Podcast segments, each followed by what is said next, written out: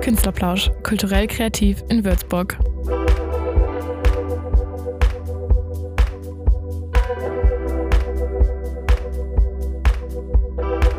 Hallo zusammen und herzlich willkommen zu unserer allerersten Folge von unserem neuen Podcast Künstlerplausch. Heute im Studio mit Anne und Leonie.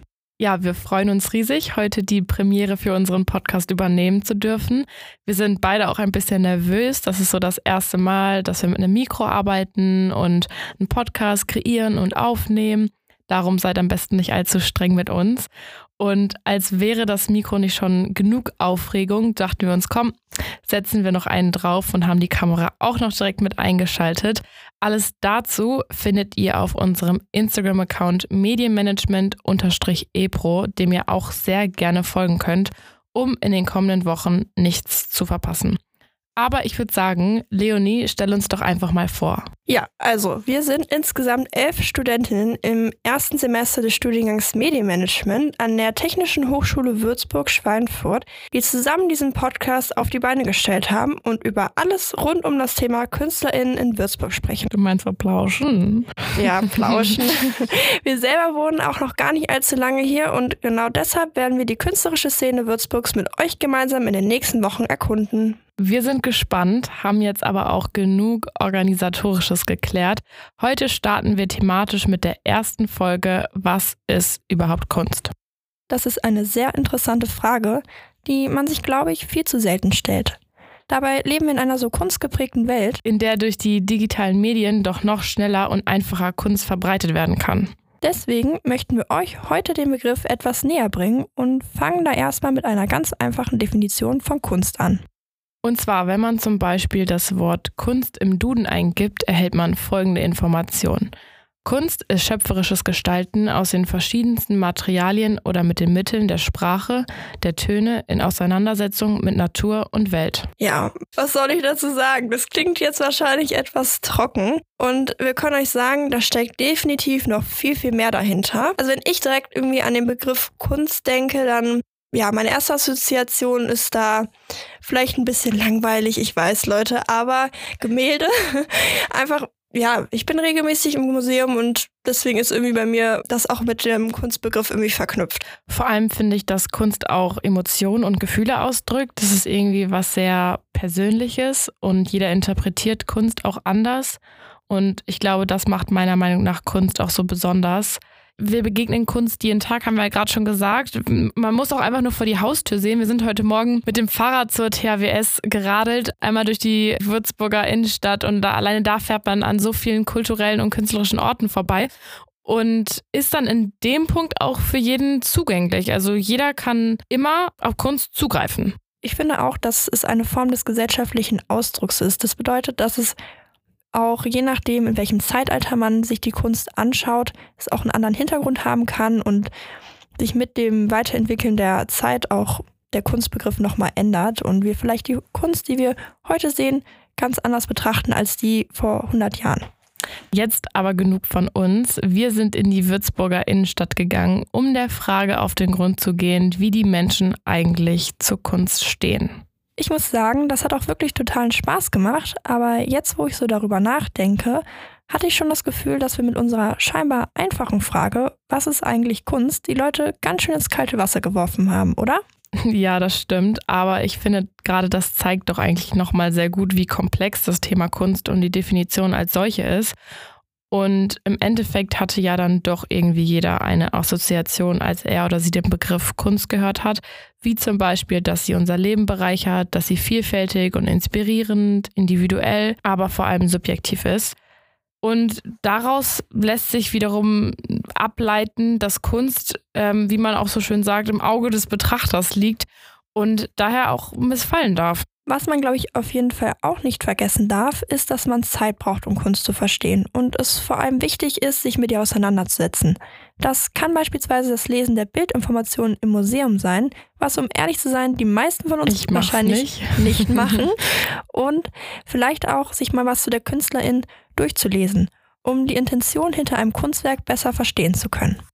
Aber um nochmal auf unsere Passantenumfrage zurückzukommen, würde ich an der Stelle gerne ein paar Antworten zu diesem Thema mit euch teilen, die mir besonders gut gefallen haben. Dazu hören wir doch am besten einfach mal gemeinsam rein. Ja, also meiner Meinung nach ist Kunst sehr subjektiv und individuell. Ähm, ich denke auch, das kann irgendwie in allem sein. Also man kann alles als Kunst irgendwie betrachten. Oder es liegt halt immer im Auge des Betrachters so. Und man kann alles als Kunst ähm, irgendwie interpretieren oder ähm, argumentieren. Also ich persönlich bin nicht so derjenige, der auf Kunst steht oder für Kunst ein Auge hat, muss ich ehrlich sagen. Wirklich nicht. Also ich gucke jetzt nicht, ob irgendein Gemälde besonders ist, speziell ist, mache ich jetzt eigentlich so überhaupt nicht. Für mich ist Kunst letztendlich all das, was Menschen auf irgendeine Art und Weise kreativ entwickeln. Also das können Bücher sein, das können Bilder sein, das können Ideen sein, das kann letztendlich ganz umfassend viel Verschiedenes sein. Gute Frage. Im Grunde ist Kunst alles, aber Kunst ist auch mühsam, verlangt Fleiß und Hingabe, was eigentlich wie das Leben. Also, wie wir hören, sind die Meinungen sehr verschieden. Für die einen hat Kunst eine tiefgründige Bedeutung, für die anderen wiederum sind es vielleicht auch einfach nur die Gemälde im Museum, an denen sie bei dem Begriff denken, wie Leonie. wir haben uns jetzt viel über die Definition bzw. den Begriff Kunst unterhalten. Lass uns doch nochmal darüber sprechen, wie sich Kunst eigentlich ausdrückt. Was kommt dir da so in den Sinn, wenn du an Kunst denkst? Was klingelt da bei dir? Also ich denke da direkt an die darstellende Kunst, also die Schauspielerei, sei es jetzt im Theater oder im Fernsehen. Wie Leute es schaffen, in andere Rollen zu schlüpfen und sich auch einem neuen Charakter völlig hinzugeben, finde ich irgendwie total faszinierend. Für mich sind SchauspielerInnen auch eine Art von KünstlerInnen der Mimik, des Ausdrucks, aber auch der Körpersprache. Da hast du vollkommen recht. Was ich dabei auch beeindruckend finde, ist, wie sie es schaffen, von einem auf den anderen Moment wahnsinnig viele Emotionen rüberzubringen. Ja, total. Das könnte ich, glaube ich, nicht. Ich könnte es auch nicht. Also schön wäre es, wenn man Schauspielern könnte. Eine andere Ausdrucksform, die mir spontan noch einfällt, ist die Musik. Schließlich schaffen es ja auch hier Komponisten aus ein paar wenigen Noten und vielleicht auch noch Worten, kommt ja auch auf das Genre an, eine komplett neue Melodie zu kreieren, die vor allem bei uns dann auch wieder Gefühle und Emotionen auslösen kann. Wir merken, wir reden hier viel über Gefühle und Emotionen. Und ich finde, sie kann ja auch in einer Form inspirieren. Gerade die Musik würde ich als eine der Kunstformen beschreiben, die wir durch die ganzen Musikstreaming-Plattformen, sei es jetzt Spotify, wo ihr gerade vielleicht auch unseren Podcast mhm. hört, tagtäglich betrachten bzw. hören. Ja, und dem gegenüber steht dann ja auch wiederum die bildende Kunst, also die malerische Kunst, die wir in Museen finden, wie zum Beispiel Gemälde oder auch Skulpturen. Wenn ich daran denke, wie oft mich meine Mutter damals ins Museum gezerrt hat und ich da als Kind irgendwie vorstand, das irgendwie nie verstanden habe, wie sich auch Menschen vier Stunden lang Gemälde angucken können. Das war dann als Kind doch immer ein bisschen langweilig. Aber es hat sich geändert. Heute finde ich es eigentlich ganz interessant. Ja, das finde ich auch. Und ich musste auch immer direkt an die Kunstausflüge denken, die wir früher mal in der Schule gemacht haben. Und da war ich immer, glaube ich, eine der wenigen, die sich gefreut hat. Also, ja. Leonie war immer vorne mit dabei, als es dann zum Museum ging. Ja, auf jeden Fall. Hat sie sich gefreut. Ja. Wo du gerade von malerischer Kunst sprichst, finde ich auch noch eine wichtige Form der Kunst, gerade im heutigen modernen Zeitalter, ist die Street Art. Als ich letztes Jahr beispielsweise in Bristol war, konnte ich mehrere Kunstwerke des bekannten Street Art Künstlers Banksy in echt sehen. Und es war wirklich sehr faszinierend, wie er es geschafft hat, seine Werke auf der Größe einer Hausfassade zu erschaffen. Das habe ich mich aber auch schon gefragt, allgemein, wie die Kunst, die wir jeden Tag draußen sehen können, letztendlich entsteht. Also wie schaffen das die Künstler in so kurzer Zeit? Wie schaffen sie das? Das frage ich mich. wie ist das möglich? Ja, das frage ich mich auch immer. Und jetzt, wo wir auch diesen Aspekt der Kunst beleuchtet haben, könnt ihr sehen, dass es ein großes Spektrum gibt, wie die Kunst ausgedrückt werden kann. Und dazu muss man sagen, dass wir noch längst nicht alles thematisiert haben. Aber genau dafür haben wir noch weitere acht Folgen Zeit, euch diese ganze Palette an Kunstformen an die Hand zu geben. Gucken wir uns jetzt aber nochmal genauer an, was Würzburg alles Kulturelles und Künstlerisches zu bieten hat. Schließlich soll der Fokus der kommenden Folgen ja auch auf unserem schönen Städtchen liegen. Viele PassantInnen haben in der Umfrage erzählt, wie vielfältig Würzburg ist und wie bekannt die Stadt für die barocke Architektur, wie beispielsweise das Falkenhaus oder die Residenz ist. Zudem entsteht durch die Lage am Main eine malerische Kulisse, die bestimmt den ein oder anderen Künstler auch schon zu seiner Kunst inspiriert hat. Außerdem der Dom oder auch das Main-Franken-Theater gehören natürlich zu Würzburg dazu. Und wer hätte es bei einer so weinkultivierten Stadt wie Würzburg anders erwartet, die zahlreichen Weingüter und Weinfelder. Natürlich nicht zu vergessen sind auch die vielen Kunstgalerien, zum Beispiel der Kulturspeicher oder das Museum am Dom. Leonie und ich waren letztens auch erst in einer Kunstausstellung und die Künstlerin haben wir tatsächlich auch zur THWS eingeladen. Die kommt dann zu uns ins Studio für eine Podcast-Folge, also da könnt ihr auch ganz gespannt sein. Und hinter all dessen stehen ja dann auch die ganzen KünstlerInnen und Kollektive. Da uns das aber noch nicht genug war, sind wir mit der Stadt in den Austausch getreten und haben ein kleines Interview mit Sophia Hartl aus dem Fachbereich Kultur für euch geführt. Hallo Sophia, schön, dass du heute bei uns im Studio bist. Stell dich doch gerne mal vor. Genau, also ich bin die Sophia, Sophia Hartl und ich arbeite im Fachbereich Kultur.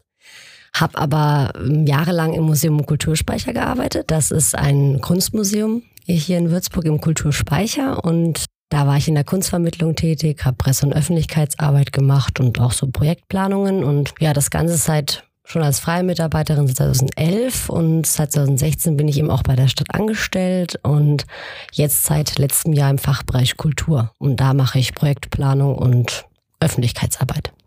Was fällt denn alles unter den Fachbereich Kultur? Was kann man sich darunter vorstellen? Ja, also der Fachbereich Kultur der Stadt Würzburg, der ist auf jeden Fall Ansprechpartnerin für Kulturfragen aller Art. Wir machen insbesondere Kulturförderung für die freie Szene und für Institutionen in Würzburg.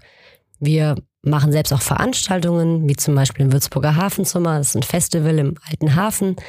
Wir machen auch kulturelle Bildungsprojekte wie die Junge Philharmonie und auch viele kleine andere Dinge. Wir sind Ansprechpartner eben für ja, Know-how oder für Öffentlichkeitsarbeit im Bereich Kultur, aber eben auch zum Beispiel fürs Plakatieren.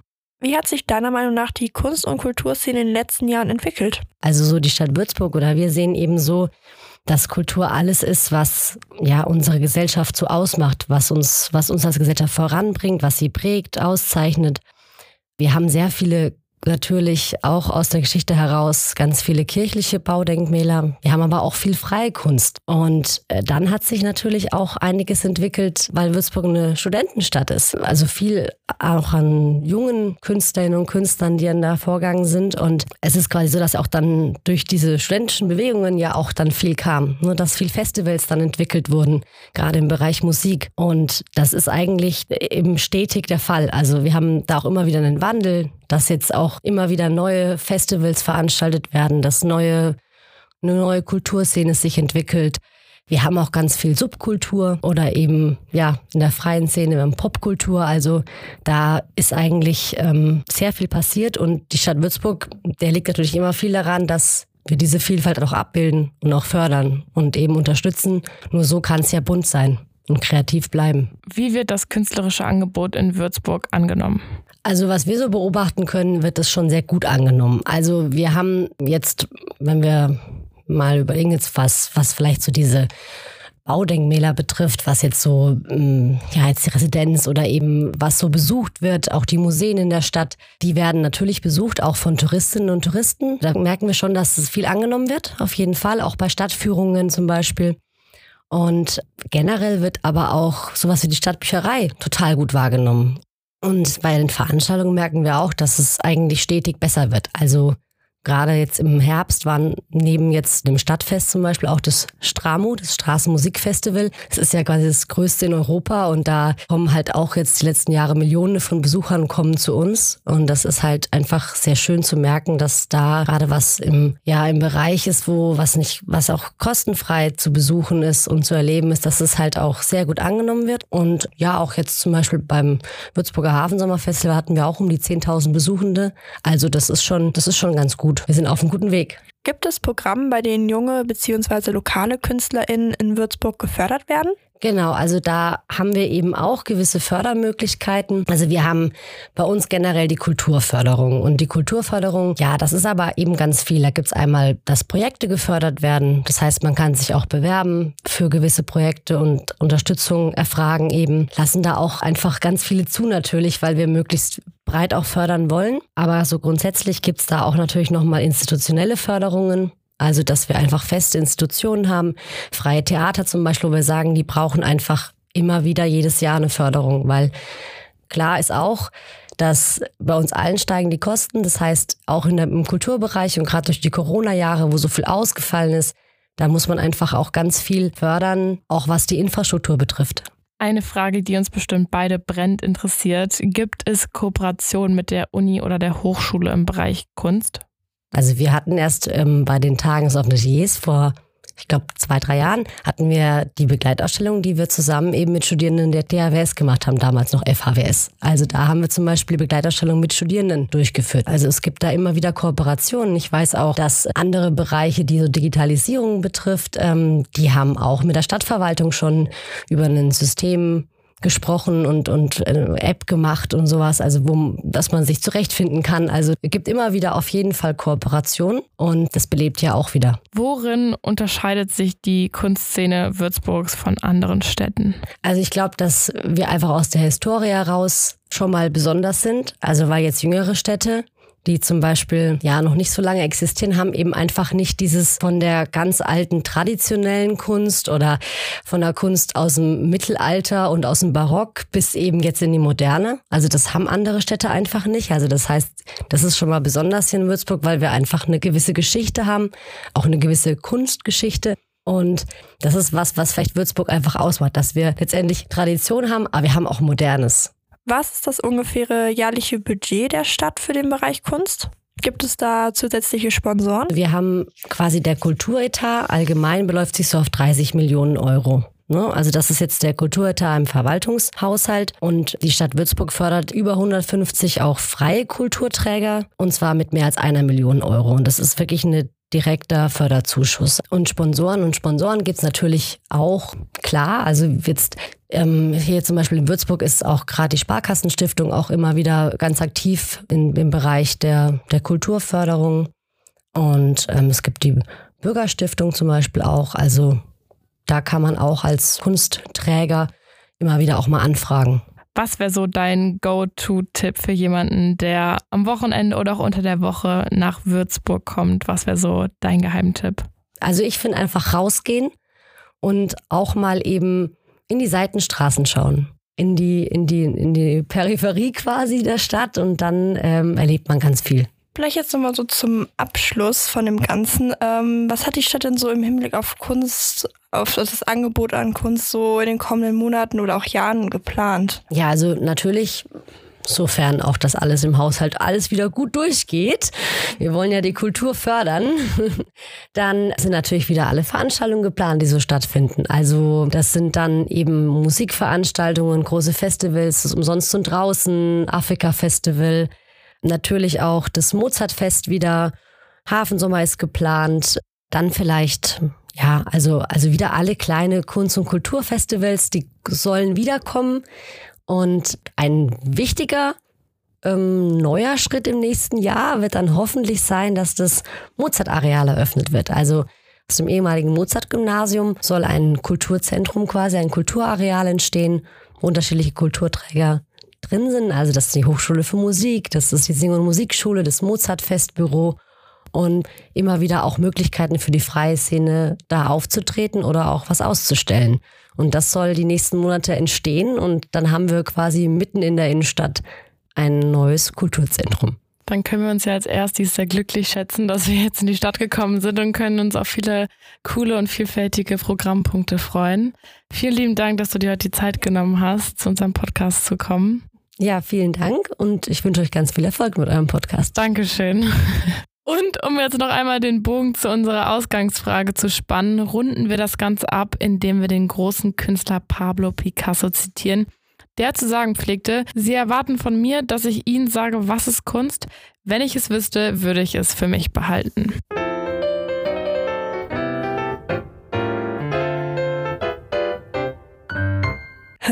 Was war das denn? Ja, Leonie, das ist das Signal für die Würzburger Kulturtipps. Am Ende jeder Podcast-Folge bekommt ihr ein paar Tipps für die kommenden Tage, was gerade so Cooles in Würzburg an künstlerischen und kulturellen Veranstaltungen so geht, damit ihr eure Stadt besser kennenlernt und seht, was sie alles Spannendes zu bieten hat. Wenn ihr euch zum Beispiel kreativ austoben wollt oder auch selber mal Künstlerin werden möchtet, schaut doch mal bei der Kreativwerkstatt im Kairo heute Abend vorbei von 19 bis 21 Uhr. Dort kann jeder Strich für Strich lernen, wie man Menschen malt.